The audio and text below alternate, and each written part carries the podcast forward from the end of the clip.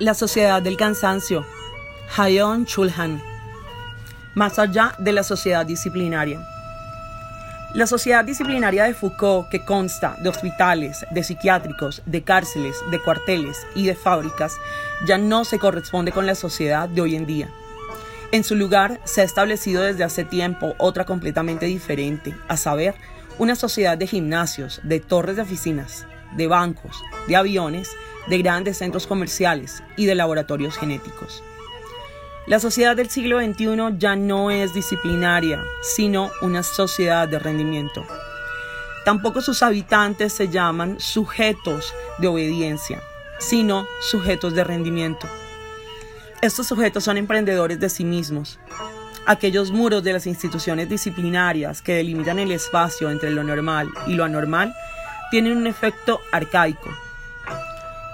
El análisis de Foucault sobre el poder no es capaz de describir los cambios psíquicos y topológicos que han surgido con la transformación de la sociedad disciplinaria en la sociedad de rendimiento.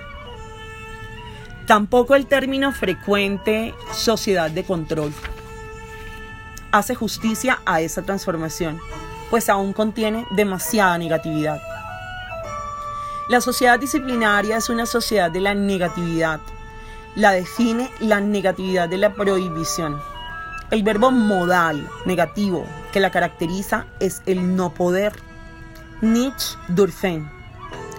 No poder abro pie de página. El verbo modal Durfen se traduce por poder en el sentido de tener permiso.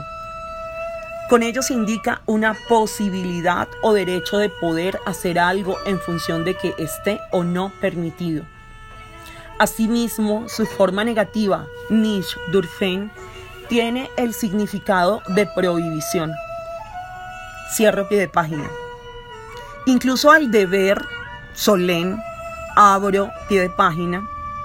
El verbo modal solén se traduce por deber y expresa un consejo o una obligación autoimpuesta, en el sentido que resulta muy conveniente y aconsejable cumplir esa imposición. Cierro pie de página. Retomo. Incluso al deber solén le es inherente una negatividad, la de la obligación la sociedad de rendimiento se desprende progresivamente de la negatividad. Justo la creciente desregularización acaba con ella. La sociedad de rendimiento se caracteriza por el verbo modal positivo poder, conen. Abro pie de página. El verbo modal conen se traduce por poder en el sentido de posibilidad o de ser capaz de tener capacidad.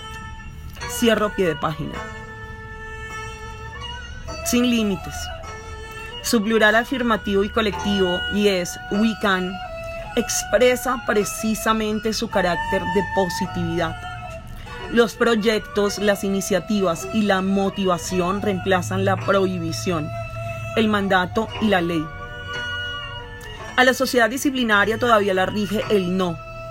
Su negatividad genera locos y criminales la sociedad de rendimiento, por el contrario, produce depresivos y fracasados. El cambio de paradigma de una sociedad disciplinaria a una sociedad de rendimiento denota una continuidad en un nivel determinado.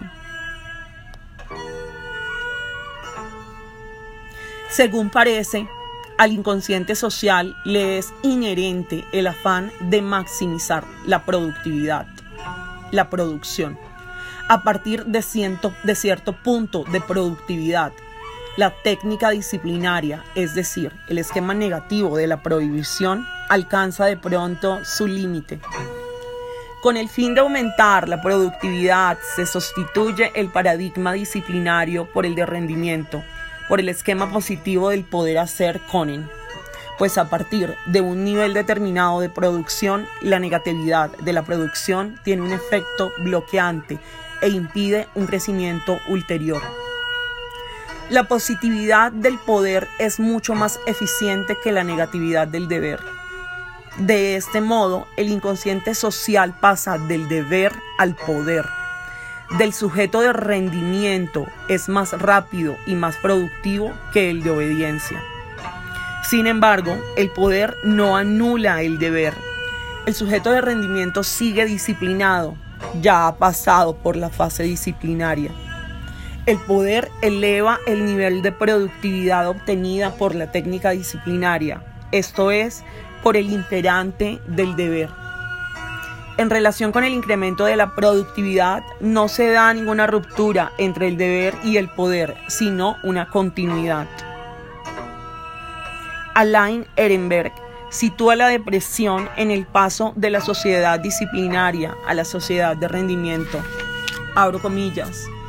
El éxito de la depresión comienza en el instante en el que el modelo disciplinario de gestión de la conducta que, de forma autoritaria y prohibitiva, otorgó sus respectivos papeles tanto a las clases sociales como a los dos sexos, es abandonado a favor de una norma que induce al individuo a la iniciativa personal, lo que lo obliga a devenir el mismo.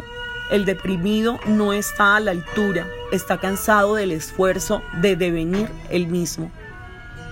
De manera discutible, Alain Ehrenberg aborda la depresión solo desde la perspectiva de la economía del sí mismo, Selbst. Según él, el imperativo social de pertenecerse solo a sí mismo causa depresiones. Ehrenberg considera la depresión como la expresión patológica del fracaso del hombre tardomoderno del devenir el mismo.